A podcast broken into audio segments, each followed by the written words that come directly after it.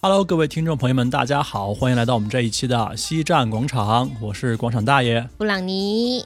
啊。这一期呢是我们在春节期间赶路的一期，我们也是刚刚从电影院里面出来，嗯，刚看完了《唐人街探案》第三部，我们也准备把这个刚刚过瘾的感受啊，这个掏心掏肺啊，热热乎乎的，一股脑的就倒给大家。过瘾的是你本 人吧？我就嗯，我就一般吧。那我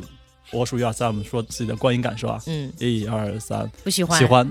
就不喜欢啊。好，那这一期节目呢就到这里，我们先 去统一一我们下先去观打一点。架，我们先去打 一架。有什么特别让你不爽的点吗？那你先说你喜欢什么嘛？呃，这样吧，如果我们给它打分的话，你觉得这一部你可以给它打几分？我们定一个标准分吧，就是豆瓣评分第一部大概是七点七分左右。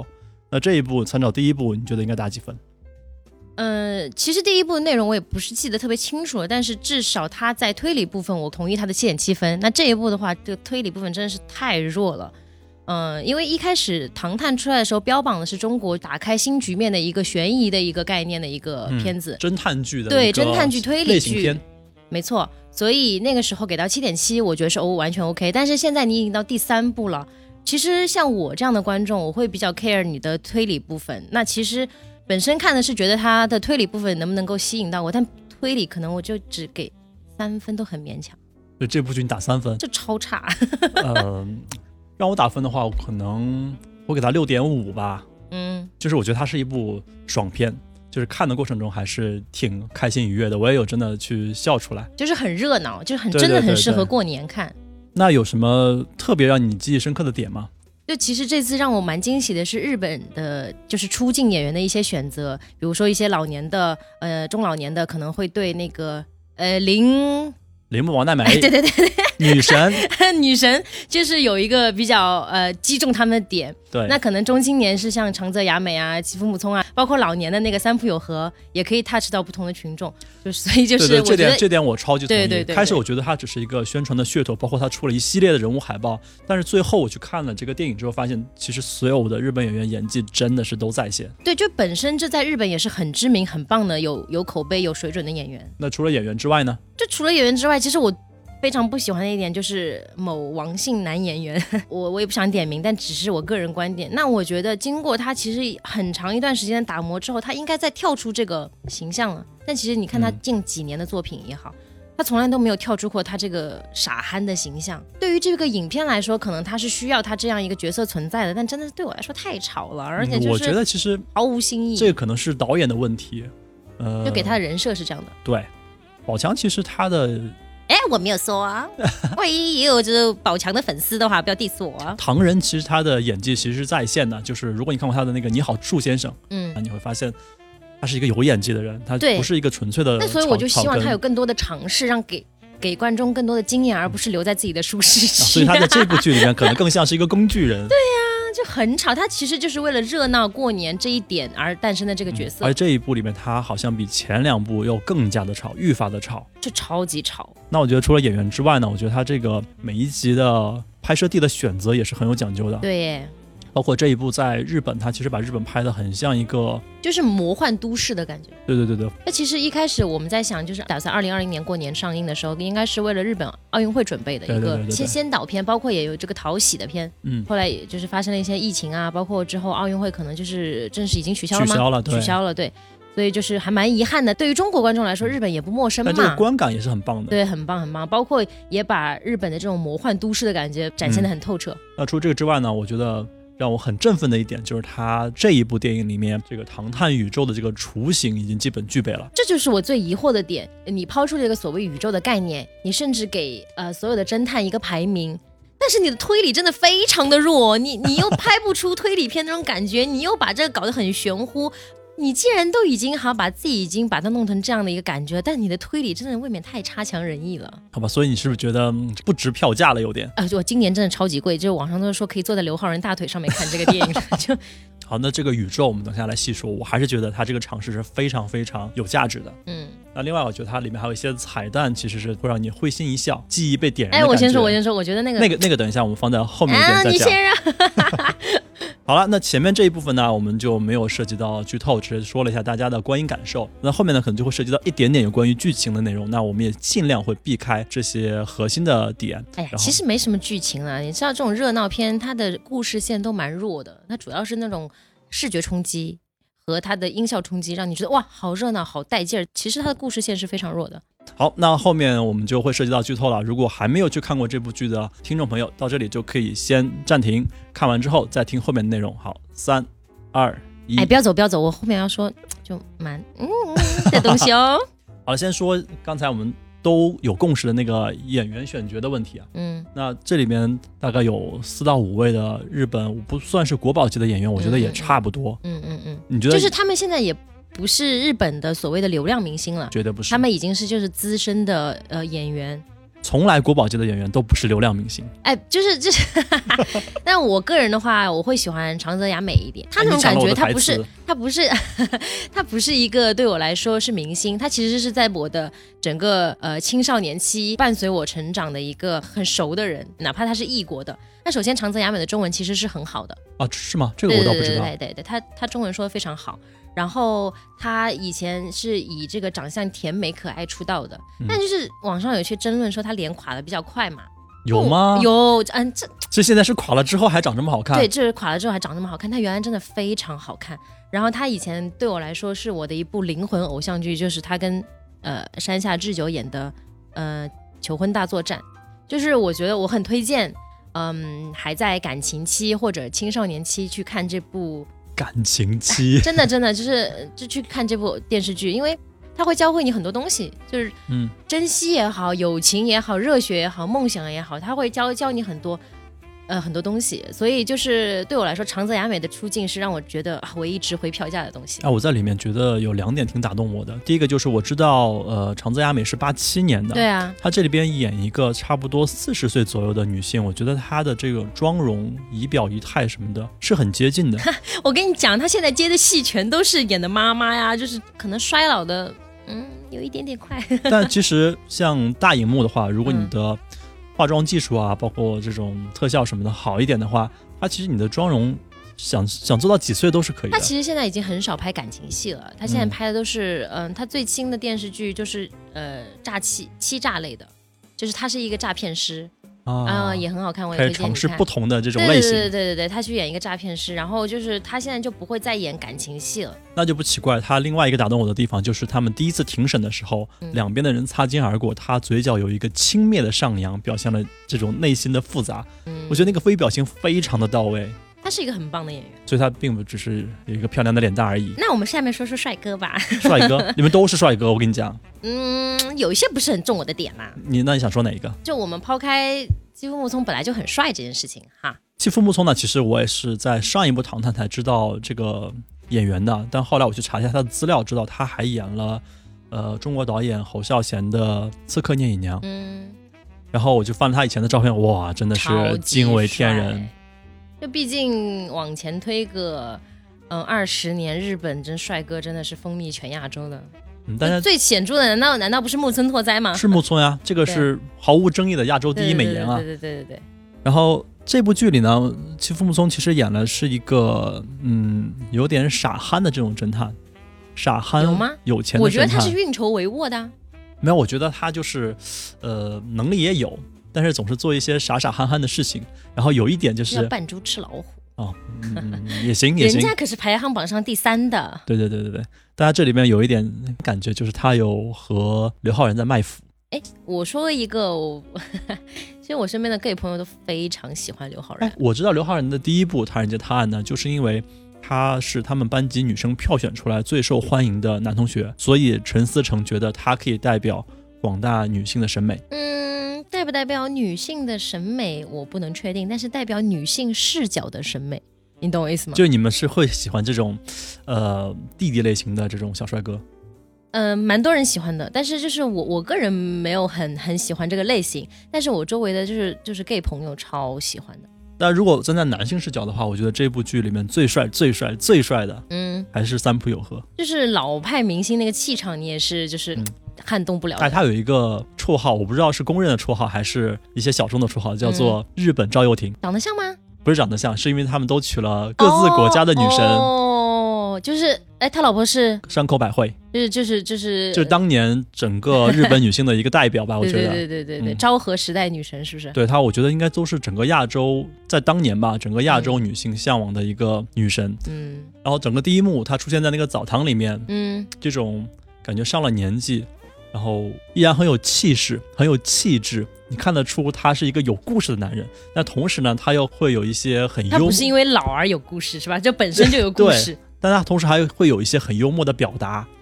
嗯我觉得就哎，其实真的澡很堂我吸你引有没有人发现，其实大家纹身都还蛮蛮搞笑的。我当时还搞笑说，哎，你看老大领了纹了一个圆领衫儿，剩下的纹的是开衫 儿。就纹身这个东西，其实在日本，呃，有纹身的人是进不能进这种公共澡堂的，那距离那个澡他堂，嗯们应该是有一个专门的，就是为他们他们专属的哦，场所以地。它是一个呃私人领地，那个澡堂。哎，没错，就是你看，就是正常的澡堂，呃，有纹身的人是不能进的。嗯日本黑道的他的纹身其实也是在坊间都会去讨论他们纹身到底是怎么样一个情况嘛。嗯你为帮派做了一个什么呃有纪念意义的事情，然后就会去纹一些记号。但理论上呢，应该是职位越高，纹身越多所以。它这是一个帮派的军功章。它其实是一个哎，对对对，就是地位的象征，哦就跟你那个几代长老一样，就 而且就是图案也是不能随便纹的，但是不会去规定嘛，因为你万一先是从小弟成长成老大之后，你难道因为嗯他纹过一个什么就不让他做老大？所以这个纹身是很有讲究的，啊对，其实很有讲究的。好像只有日本人是这样，全身纹出各种彩绘，就感觉像穿了件网网衣一也样。也没有，就是他们彩绘会多一点。啊，就包括它的辨识度很高，就是对日本的这种大面积的纹身，你一看就知道它是日本的，和那种美国 NBA 球员那种纹身但是日本有明显的对于区别。民众的呃感官保护的很好，很多场所就是有纹身，它是不能露出来的，就是有些东西。啊，和我们广电总局的要求是一样的，嗯，就是艺人不能露纹身上 镜。就是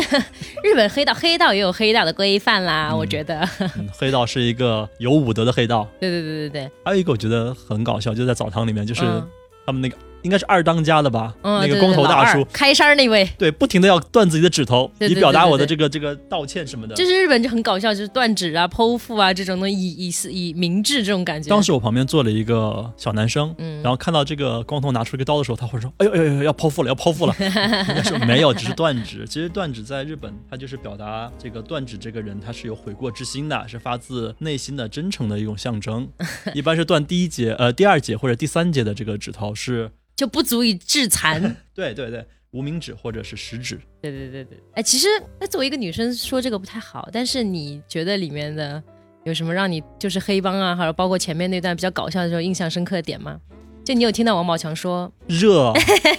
，Tokyo hot。对，他是东京热，就其实这个其实是一个让人看了会懂的人自然懂的一个点。你为什么会懂呢？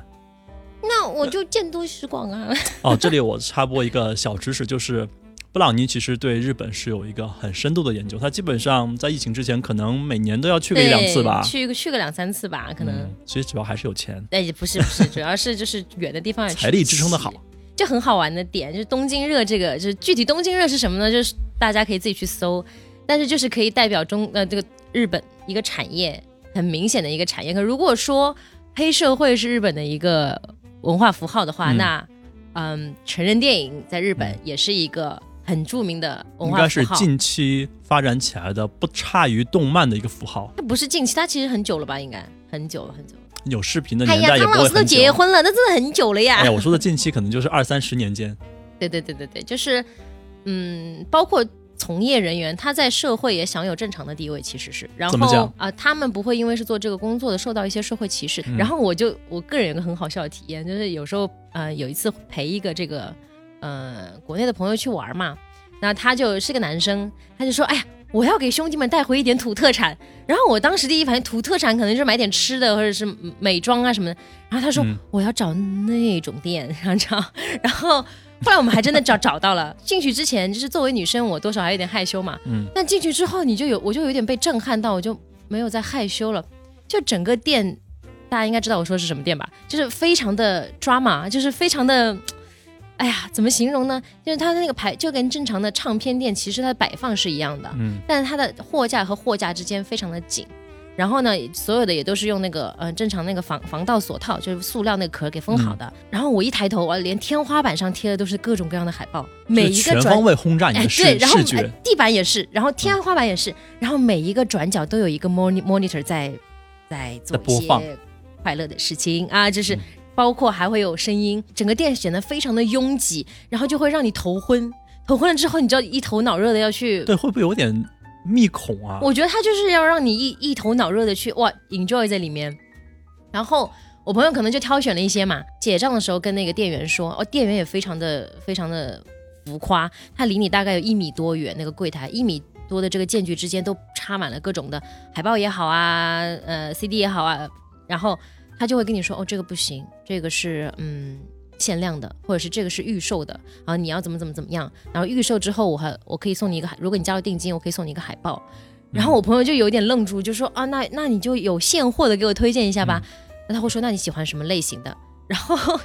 可能他会针对你不同的偏好给你推荐不同类型，那确实是人家是有行业细分的。然后他本人也非常的搞笑，他就是一个中长发，然后只露呃大概三分之一的脸，跟你讲话声音也非常的低沉，哎，这个有点像剧里的那个就很二次元的那种感觉。啊，然后我出来之后，就是全程没有在害羞的，我就是有一种哇塞，我终于体验过这种店的感觉。它包括门口贴的也都是这样的那种海报，然后他会跟你说，嗯、谁谁谁最近很火，他会简单的跟你介绍一下嗯他最近很火，但是他要预售，或者是他这个就呃就是持续卖的很所以它好。真的是一个有明星、有粉丝的一个，当然，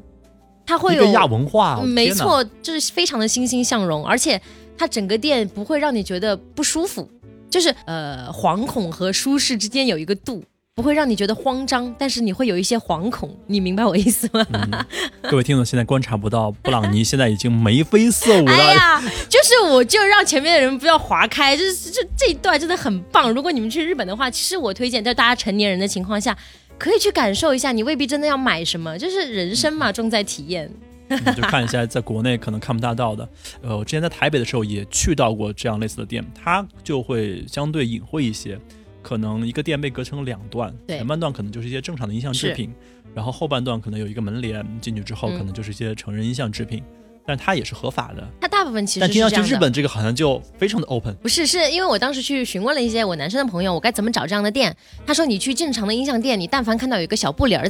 它就是有一个小帘儿，它后面就是这个东西。难道然后我不可就能去了正常是音像店，就没有找到帘儿。嗯更搞笑的是，我还去问店员，就是你们有那种，带帘子的店吗？就是你们有那种，就是也不知道当时怎么形容。然后后来就是，呃，很多店确实是没有的，但也有店是有这个帘儿的，也有是专门店。然后最后最后我们进的是专门店， 一般呢它不会在一层的那种有店招的店嗯，它一般可能是二层、三层，但是一路都是彩旗， 一路都是人物形象的彩旗护送你上去。哎，那我有一点好奇啊，你说去买正常的音像制品，你说哎我要五月天的哪张专辑，嗯然后周杰伦的某张专辑，嗯，那就这种店我怎么讲？你就提名字就好了。哦，他们也是会有明星，然后有某某某一个剧集什么的，人家演员是有名字的，哎好吧？ 和在国内的体验不太一样。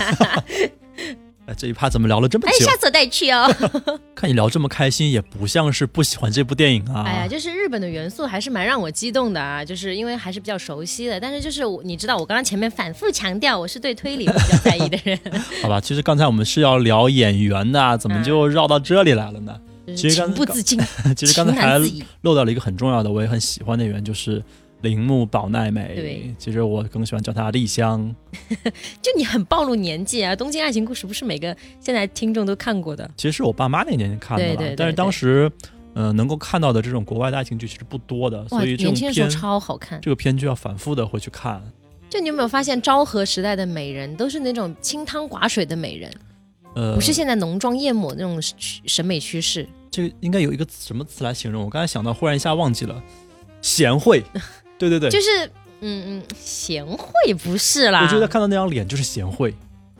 就是觉得很温柔，对温柔，就哦温柔，然温柔后比贤较惠清 纯、清纯挂的。温柔清纯贤惠，对对对对，就还有中森明菜啊，就是那种、也是很清纯贤惠的感觉就。那那个年代的日本审美，其实在引领整个亚洲的审美。嗯，反观那个时候的审美也没有过时。其实我觉得现在的、呃、推崇呢，就是就范 嗯冰冰还蛮的了，统一了一个时代的审美，就是尖下巴壳、大眼睛那种。嗯，其水实晶脸，嗯、侵略性还蛮强的。我不知道你们男生怎么觉得，我会觉得就是如果对于女生来说，这样的长相真的是很美，但是侵略性和距离感都太强了。反观昭和时代的美人，就会觉得好像每一个都唾手可得的那种感觉。嗯，一种是只可远观，一种是想要拥有，对啊其实两种都想要拥有。就是可能是男对于男生来说，就是外面玩玩和想和娶回家的那种区 别吧。嗯，接近。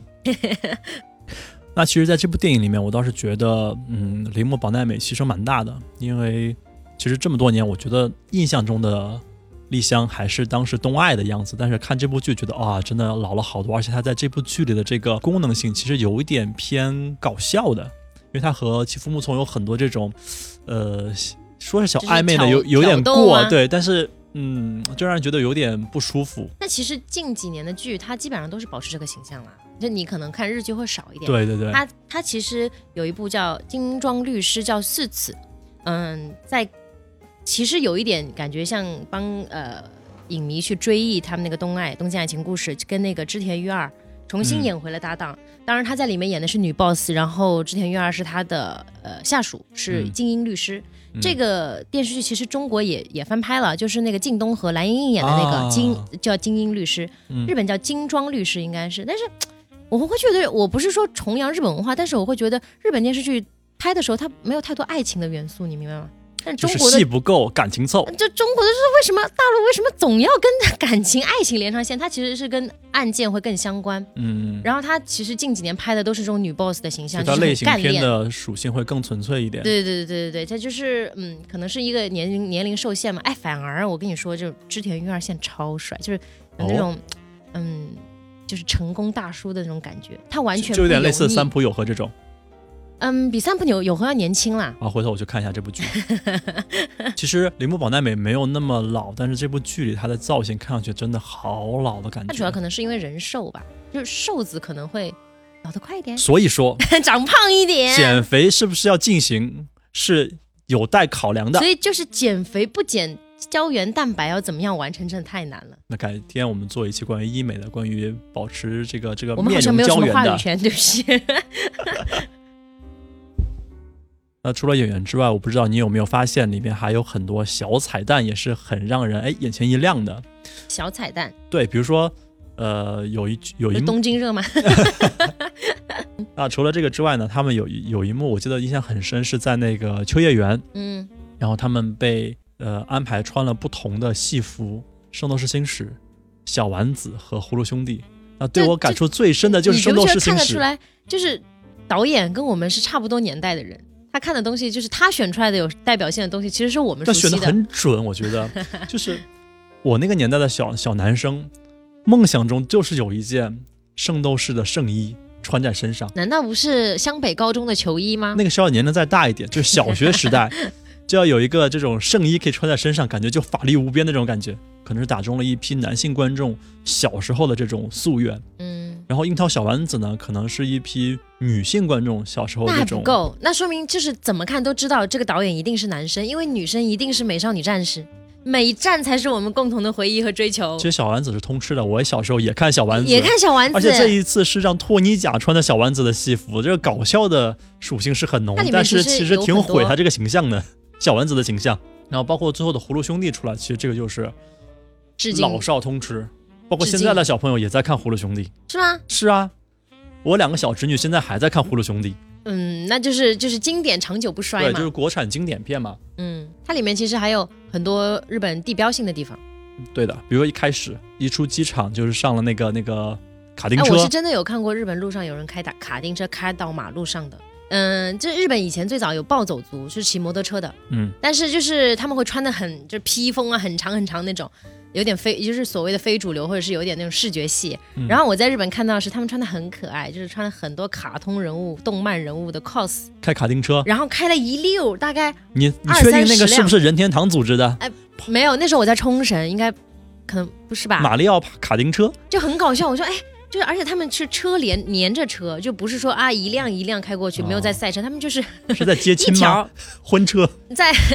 在那个冲绳的那个主干道，就是很有名的那个大街，然后就是一条这样嗷开过去，我就说，哎，这个可以开到开到马路上吗？就就路东况西非常好。对，路况非常的好。我就觉得日本人真的，你到了日本之后，你就会觉得你换了一个次元，啊，那马路上的人也不会觉得哇好奇怪，没有我就。不是不是不是，一辆一辆 cos 的车开过去很可爱。突然进到一个二次元或者游戏社会当中，对啊，像你里面还有出现新宿啊、涩谷啊，都是东京很地标性的地方。啊对，就他们撒钱的那个地方，对对就是传说对对中日本最繁忙的那个十字路口。嗯，对对对，涩谷嘛，对就是它是其实是日本一个嗯九十年代很有名的这个文化地标，包括涩谷的这个一零一辣妹啊，然后呃一些它那个十字路口也是一种时代繁忙的象征，经济繁忙、怎么欣讲欣向荣的象征。其实你就看因为他那种人多吗？十字形的路口以前中国是没有的，就是我们只有一个方方的路口，你可能要去对角的话，你要过两个斑马线，对不对？对，要走一个直角啊对，它现在它有一开始有那种斜的斑马线，啊，就说对角线的这对种角斑线马的斑线马线。就啊当时，然后灯一亮之后就，哇，大量的人涌入，嗯你就会觉得其实是这个时代的这个潮流，你知道吗？是可能我推的比较高， 啊，就是日本的这个对角线斑马线是很早就有，涩谷对就是其中一个代表没错。然后 包括现在大家去涩谷看，还会有忠犬八公的那个雕像。啊忠犬八公嘛，然后一直就是呃，大家津津乐道的就是呃，它下面一直有一只小猫，你就会觉得很奇怪，它常年那个雕像下面就扶了一只小猫，它也不走。你可以摸它，但它不走。一开始的时候就觉得这个猫有灵性嘛，嗯在这个忠犬忠犬八公，因为我去的时候确实有看到这只小猫。嗯，后来说是有人把它就是放在那里的，可能就是一只不怎么动的小猫给它放上去，那就觉得没有那个意思了。但这嗯是是一确只实安静的猫而已。但但是确实，你第一反应说为什么就是人来人往，车流车往，他就不动啊，他就坐在那个蹲在那个忠犬八公的下面，嗯，这很可爱。嗯，就是其实去日本旅游的话，其实我不会推荐大家去各个旅游景点，真的就不怎么样。就不管你是东京塔还是什么，它就是就是没有什么特别，但是你一定要去，呃，不要去硬性规划自己的路上，你会发现很多很多的不一样的蛮好玩的点。哎，我有一个很搞笑的，有一次我们去一个餐厅，去那个富士山下面一个餐厅，然后呢，嗯、大概是晚上八点钟去的时候，店里面只有我我们我和我朋友两个人，嗯然后我就觉得为什么没有人呢？因为当时也不是特别淡季，嗯，然后老板呢会给我们点完餐之后，每做完一道菜就会出来问我们，哎，好玩吗好吃吗？怎么样？过一会儿说，那我去做下一道菜喽，嗯然后就去做下一道菜，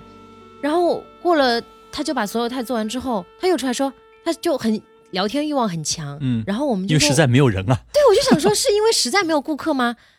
然后老板说，其实我已经三天没有顾客了，因为他们啊山上闹野猪，闹野猪，闹野猪，然后店员也跑了，游客也跑了，然后那就是是得有多少野 猪啊？就有店那个野猪闯到店里了，他还给我们看手机的事项，他说。就是呃那个时候有火山小震动，震动完了之后可能动物有一些异样啊对对对对然后对就是有野猪，他说野猪已经把我的客人和店员都吓跑了，只有我一个人了。然后我们就会说，那你为什么就是还在坚守这对，个你为什么店不？走呢？他说我在山，他说他我在这里住了很多年了，野猪也没有什么太可怕的，嗯你只要不要去攻击它就行了。他说而且包括我还要维持生计，那其实是我无意中路过的一个店，你就会觉得其实没有规划会更好玩，遇到这种事情。嗯，你可以建议他去找一两个这种广东厨师过来把猪杀了。什么这什么闹野猪，这就是送餐上门。而且包括还可以直接打出说天然什么野生猪， 野生猪肉劲道好味道。 对啊，这个太扯了，太扯了。那其实片子里面还有一个彩蛋，我不知道你有没有发现，是在三部《唐人街探案》里面都会出现的，就是老歌。嗯，比如说第一部里面的呃夏天粉红色的回忆夏，天唱对歌 曲，还有第二部的那个往事只能回味。嗯，其实要不是这个剧啊，我真的分不清《粉红色的回忆》和《往事只能回味》这两首歌，我都听过，但是唱了我觉得分不太清楚。那 OK，嗯它用的场合，还有它的那个给人的那个年代感，好像都第差三不部多。可以分辨了吧第？三部没有问题，第三部嗯它用的是路边的野花不要采，对 对对，而且是一上来就是长泽雅美一出现的时候，就这个 BGM 开始响。嗯，因为其实邓丽君在日本也发展了很多年，对对对对，就两个女神忽然出现，一嗯对个是对对 BGM，对一个是 一个个是演员。，对对对，那除了这个之外，还有它片尾的那个 Heal the World。嗯，Michael Jackson，对，其实开始它这个音乐一响，其实我还是觉得有点突兀，有一种莫名上价值的感觉。嗯，就是你知道我第一反应是什么？这个拿版权了吗？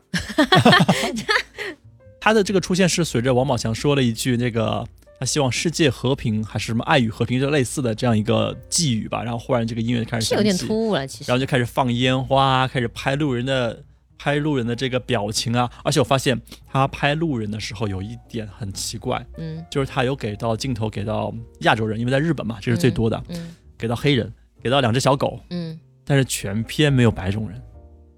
我不知道这是刻意的还是巧合，全片都没有吗？就是他在放最后的音乐的时候，他镜头会给到人群，就是去，我觉得是巧合啦。嗯嗯，最好是巧就是有你这种这种锱锱铢必较的这种这 种睚眦必报，就如果他是在去年的贺岁档放这部影片的话，可能这个片尾曲可能更会更加的尴尬，更加的不饱满。嗯，反而是在今年，在经过了疫情整个过程之世后，界的一个秩序混乱的一个情况之后，对我再听到这首歌，其实我个人是蛮有感触的，是有哎，一些我内容确实传达蛮的。腻这种喜剧最后要上价值的啦。就是你知道，现在演员开始去反思，包括小品演员去反思，小品一旦感人就不好笑了，就是没有对意你想义了。教育人的话，为什么要教育人呢？就不。好笑了。就是之前赵本山说，虽然赵本山作为一个孝心的 icon，然后也嗯被、呃正面负面诟病了很多年，嗯有人觉得他很低俗啊，有人嗯又觉得他推进了这个东北文化、小品文化，嗯，但确实你会发现越来越不好笑。就是我现在根本以前我很期待看春晚的语言类节目，现在我完全不会看，因为它得迎合太多东西了。嗯，就是还有求稳，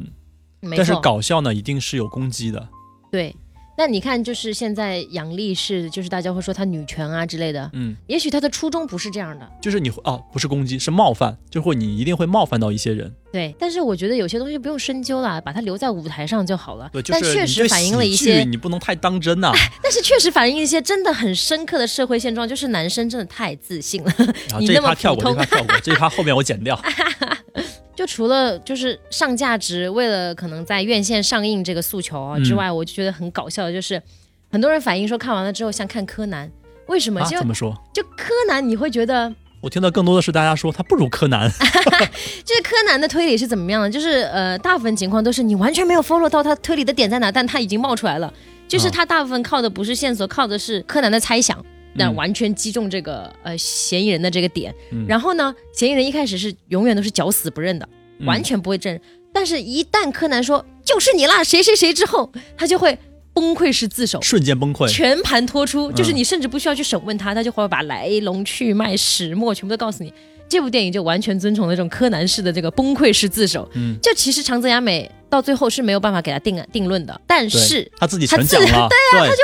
他自己崩溃式自首，就是为了呃拖出煽情的这一趴。嗯然后我觉得真的太硬了，没必要啊。是啊，就感觉嗯，你你即便案犯是你，你也对啊不呀用把这个过程全部在法庭上说一遍、哭诉一遍啊，感觉这个他情感忘来了的很突兀。他忘了凶手最终永远是为了逃脱惩罚，而不是认罪，好吗？嗯，他这里的凶手是为了报仇，除了报仇他都不在乎了，那他有报道吗？差点内心的差点谴责有，吧差点有。就其实从大概前面说啊什么监控开始，我已经觉得啊，真的太无聊了。对对，你说的这一点，我也觉得他他这个在悬疑的设置上，其实让我挺失望的啊，就是超级小林将一出现就知道凶手一定是就他，一定是他，而且前面我就觉得，如果说你想要做成推理感，你前面的铺垫就不要那么多。他有、嗯他，因为他有刚开始刚开始在强调说，第一个进房间的人是谁啊，嗯只拍到了两段监控，一段是在路上，一段是什么怎么样。就你这样，大家猜不出来都很难哎，我都很难猜不出来，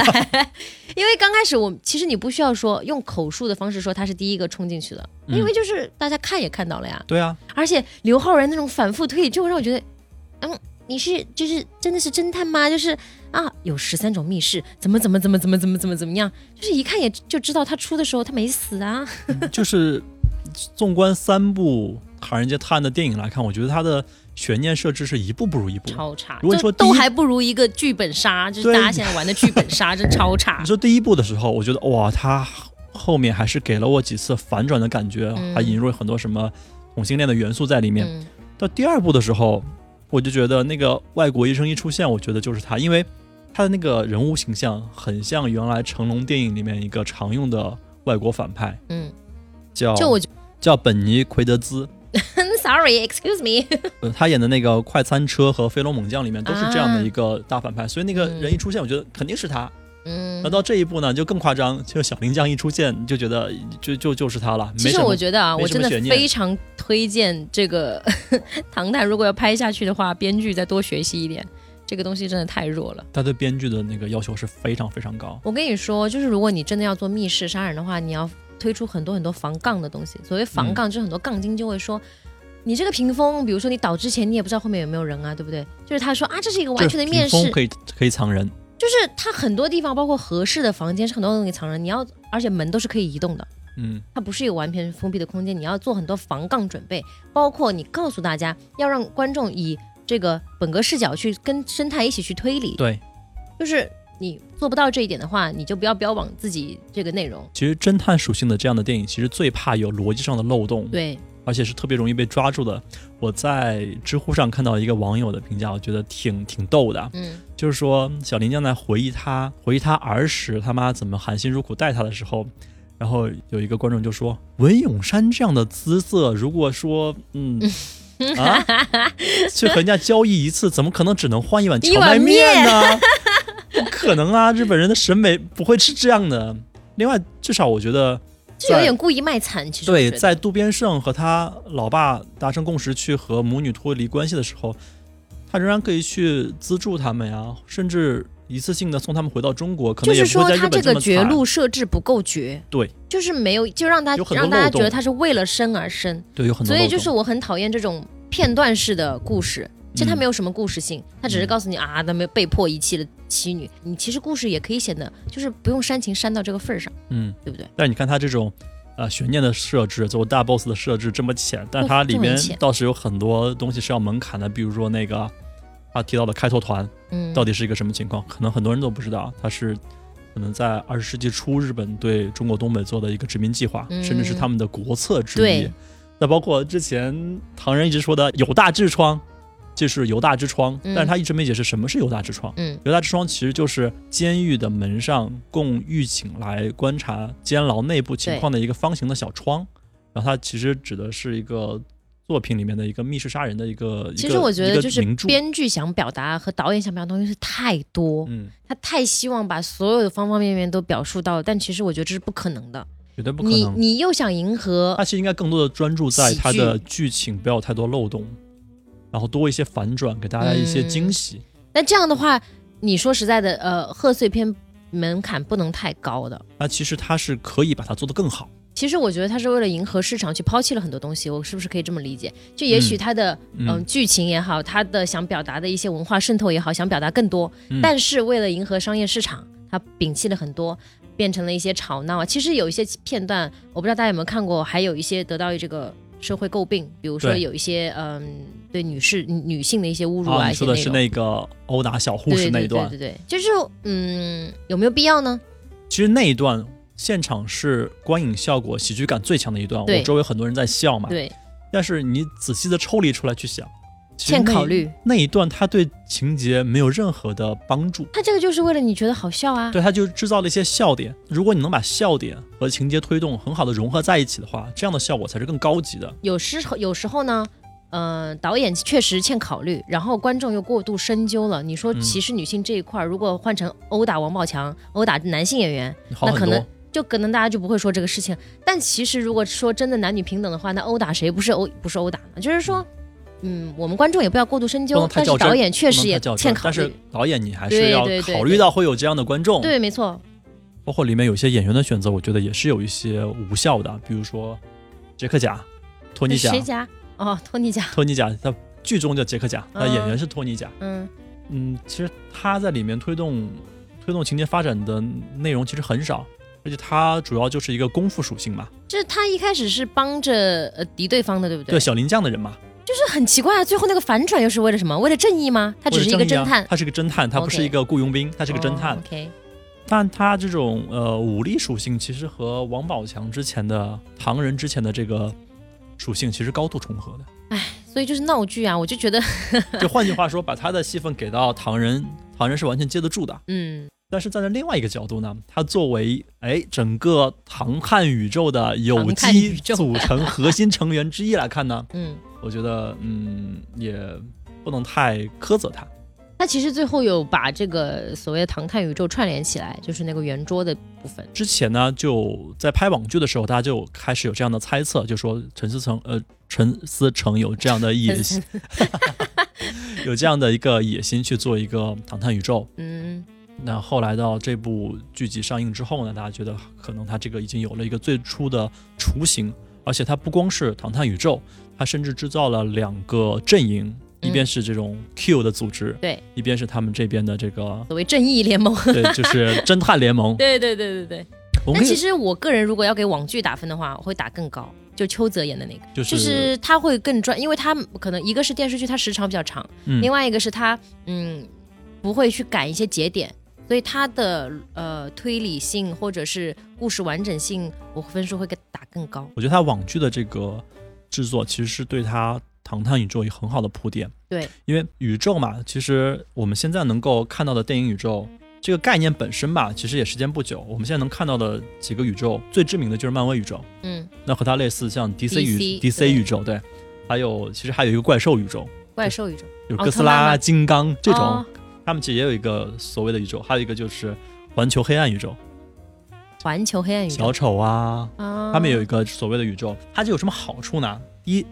就是首先观众粘性很高，嗯就是我看了一部，可能我还会需要看第二三四五部。嗯对整个制片公司来说，他们的容错度也更高。就是我对一系列电影，只要这个系列还 OK，一两部剧铺盖了也包括还有好。些东西他讲不明白，他可以通过别的来辅助。对，然后呢，对于这些死忠粉来说，他们会有意外的收获；嗯，但对于初次观影的观众呢，也不会影响他们的观影体验。就是他，你只看其中一一部分，你也不觉得对跳脱。它也是一个完整的电影，但是如果你是一个死忠粉丝的话，那你就会有些意外的收获你不觉得很多就是所谓的精妙的安排都是死忠粉自己意淫出来的吗？ 啊，歪也有歪也出有来也自己有。串联出来的。比如说我看的最精妙的一个就是，有人在猜测 Q 是谁嘛，嗯，大家比较烂大街的就猜是秦风啊，或者秦风的父亲啊什么，这个都不奇怪。有人猜是唐人，对对对，我也看到这个说法。为什么是他呢？因为他每次用他的那个寻龙分金那个指针的时候，指的都是对的。啊，当剧情推进不下去的时候，唐人就开始拿出他的那个指针，然后指一个方向，那个方向永远是对的。我觉得最后一定会给唐人一个大神的定位，但他具体是谁我还不知道，我觉得大家还不知道。我觉得至少是埋了这个梗在这里，他可以最终揭秘唐人的身份是一个大咖，是一个大神，只是在装疯卖傻。他如果想往这个路一发定要展的给话他是一可以个，的对，。一定要给他一个人设饱满度。如果他真的是装疯，一直是疯傻，那就真的很聊这特个别角色工具人的感对啊，觉，就没必没必要嘛。嗯，他其实埋了这个可能性，其实是也是蛮好的。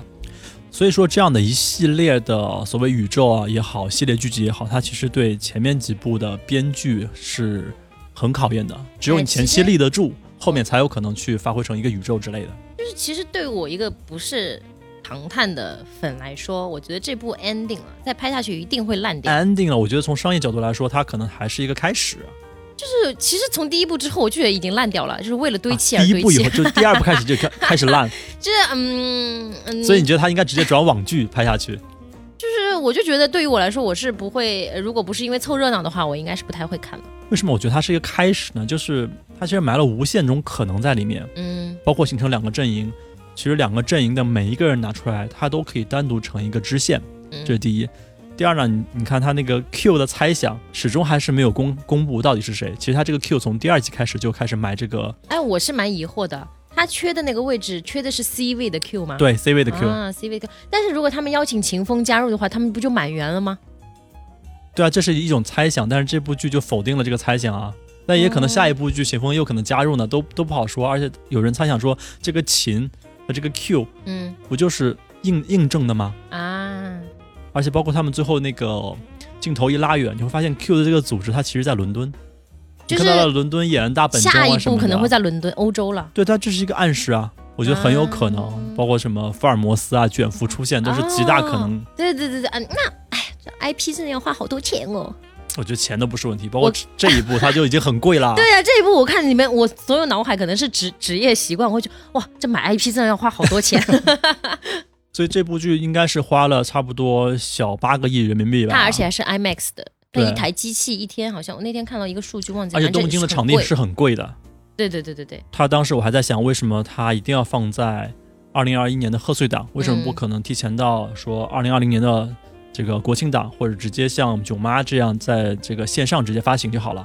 哎，所以囧妈最后赚钱了吗？赚钱了呀！赚了吗？我没记错的话，他是卖了六个亿给字节跳动。嗯，那正常他在院线宣发的话，他也许会卖到二十个亿，但是嗯二十个亿里面可能有三分之二是要给到发行方的。就是要给到院线方的，对啊，他现在嗯这笔钱就省下来了，所以哎他没错还是没错赚钱的。没错没错所以当时会有人就猜测说，陈思诚是为了赌一把大的，嗯，就是我一定要放在贺岁档。但其嗯实观影之后，我觉得他可能不是要赌一把大的，而是要真正的能够确保他有一定的营收，是要保个底，因为他实在是太适合春节档了。而且如果说它通过网络发布的话，它的 IMAX 就没有意义了。对啊，对啊，而且今年的票价真的好贵啊。而且就是它其实今年年中的疫情一直不是很稳定啊啦。对，所以还是有风险，包括当时可能影院都是要只能一场有百分之三十或者百分之它是一五个十要的隔上一座个率嘛，对，对对对对。所以按照那个来说的话，排片量啊、播放时长的话，都很难保证它能 够其实你会发现电影哎，就是有些是需要讨论的，就是不能一个隔一个做。我就是很想跟你吐槽这一点。对啊，对啊，就是如果就有些电影你自己看完就 OK 了，嗯 有些电影你一定需要跟旁边人在讨哎，论、那这个你自己去看过电影吗？东西，我自己去看过啊。你什么契机会一个人去看电影？就我说，有些电影其实你是不需要跟别人呃分享和吐槽的，有些东西你就自己静静的看完，我就觉得很棒。我自己去看过一些走内心戏的，比如说《夏目嗯友人帐》这种东西，你其实没有什么，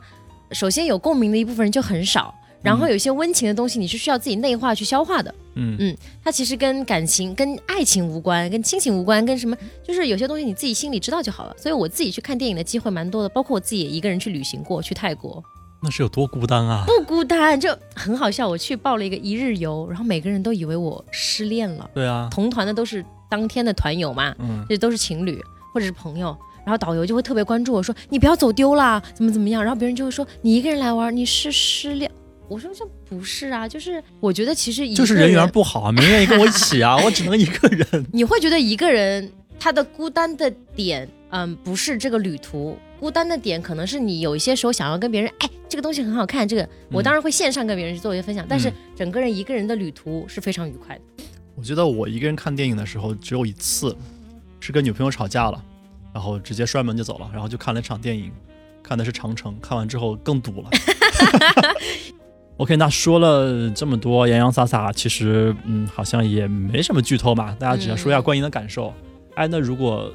呃，在你来看，你觉得这部片子值不值得推荐？就我个人而言，我喜欢的部分呢、啊它没有被强烈突出嘛，所以就是我的分数仅代表我个人的观点。当然，就是冲着这个过年热闹啊，这搞笑啊，包括可以跟家人、情侣啊一起去分享这份快乐，一起去哈哈一笑，我倒是还蛮推荐的啦。你说它合家欢吧，它有一些桥段是有点尴尬的，嗯不不光是那个小护士那个桥段啊，嗯有一个在秋叶原的彩车上面，嗯，然后输入密码的时候，然后是三十六 D 嘛，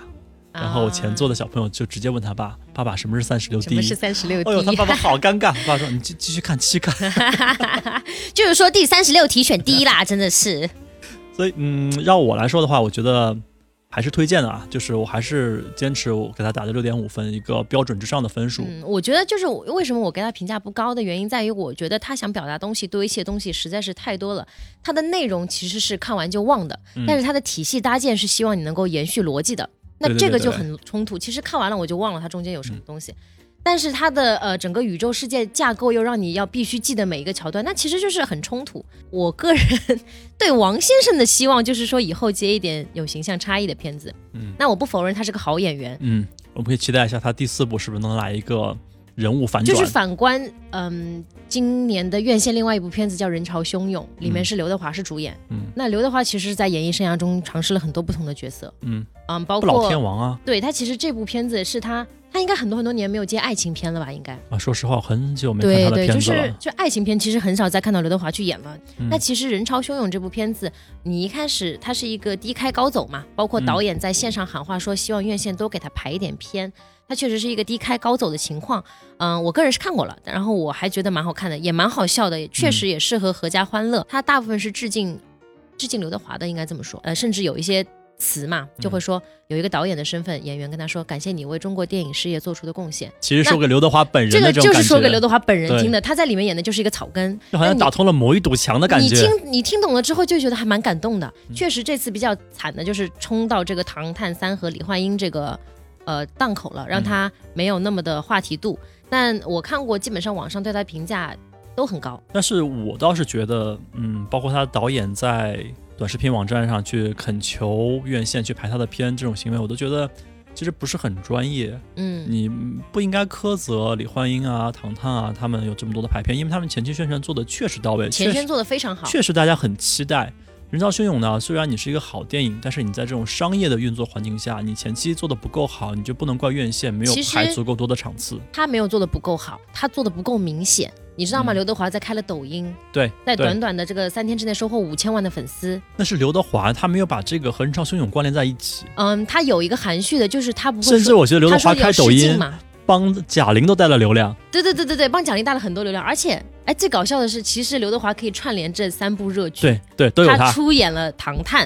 他是贾玲儿的偶像， CP 他粉。自己还有一部主演电影，反而他自己主演这部 电影最弱。那就是，嗯，他有一个他在抖音开了之后，不是说让大家来试镜嘛，嗯对不对？嗯，其实是跟他电影相关的，但是太含蓄对，就了。像你说的不够明显，对对对，而且我觉得有点晚。我觉得其实是刘德华他很爱惜自己的羽毛。其实我觉得年终的时候我就已经开始关注到李焕英了，那唐探就更早，但人潮汹涌真的是很晚很晚才开始嗯关注到她的，话题性感觉不是很够你知道我为什么会去看《人潮汹涌》？我只能买到《人潮汹涌》的票，当时啊。是一个还蛮早，就是时间比较早的靠前的票，所以就是，嗯，看完之后觉得相当不错 其。实还有一点吧，它可能这个选题本身不是特别契合贺岁档，就是可能不如另外两部那么契合。它其实是喜剧片。现在为什么说它低开高走？现在在抖音上，大家会用一个 BGM 嗯叫做《这一辈子人潮汹涌，感谢遇见》啊，啊，就是它慢慢的，其实你就会觉得这个导演宣发做的不好嗯，啊，但是有嗯靠刘德华本身的这个流量去力挽狂嗯澜的趋势。那我反倒是除了《人潮汹涌》之外，《唐探》李焕英和《刺杀小说家》我都看了。嗯，说明你过年有多闲，你都看过了。 那在家里打牌很忙的好 吗？一个最深的感受就是，哎呀，这个小说家前半程基本上都在睡觉，基本上是睡过去的。小说家其实我不做评价，因为网上的褒贬还不一，我我确实还没有看过，嗯，但是它的特效真的听说很牛逼。特效是很牛对的，但是他这个情节、这个讲故事的这个能力，我还是觉啊得，嗯仅代表个人观点，我觉得不行。我懂了，是不是那种 MV 式的电影也不是 MV，就是让你觉得有点莫名其妙，就很难吸引人。啊？然后李焕英还没有呢，嗯，我个人觉得稍微有一点点过誉，片子是个好片子，嗯但是有一点点过誉，它是一个哈哈一笑，然后又有点温哦有情。温情的电影。对，但我觉得它是作为中国女导演来说是有里程碑的意义的，嗯就在于她敢在这个档上，嗯她敢用这个题材，嗯她拼的就是人心。嗯，我觉得它里面渲染的这个年代氛围，对包对括它对里边的一些呃小的语言类的梗什么嗯的，其实是挺受用的。对对对对，就是呃，包括她的嘉宾们，就是演出的人员们也很加分。对对对对对，长在笑点上的男 人们，哎，不然我们下一期聊一期李焕英好了。其实李焕英，你知道给我感触最深的是什么？就是我小时候也是在大院儿长大的，这你种也是大吗院，我也是，我也对是，对对，国就是企这种大院这种文化，大院儿生活的文化其实是非常有趣的，可能现在很多小朋友是没有体验过嗯的，我们下期可以聊聊看这个话 题。因为伴随着国企改制啊，就很多就就就就它变会了。基本上大院都会从一个呃初见到顶峰，然后没落这样一个过程。对对对，这其实它是见证了一个邻里文化从近到远的过程，对人可与人能之以间的后距也离不。大会再有这样的一个事物出现了。对，那大院儿就就这可说的还蛮多的，对对对，嗯下期我们说说这个。如果有人关注的 话。那今天时间也差不多了，嗯我们要不先祝听众新年快乐这，还在新年里吗？还在新年没过十五都在新年。啊，就是祝大家在新的一年发财发财，嗯，嗯。多去看看电影啦，支持一多下我去们的看国看产电影。一个人也好，两个人也好，三个人也好，总归找到自己的快乐吧。 Yeah 你看，你是自己也要上 价值。你说你的 diss 人家上价值，我们还要上价值，就没有稍微价拜个值。年而已嘛。嗯，好吧，那我们今天的节目就到这里，然后感谢各位听众。拜拜，拜拜拜拜。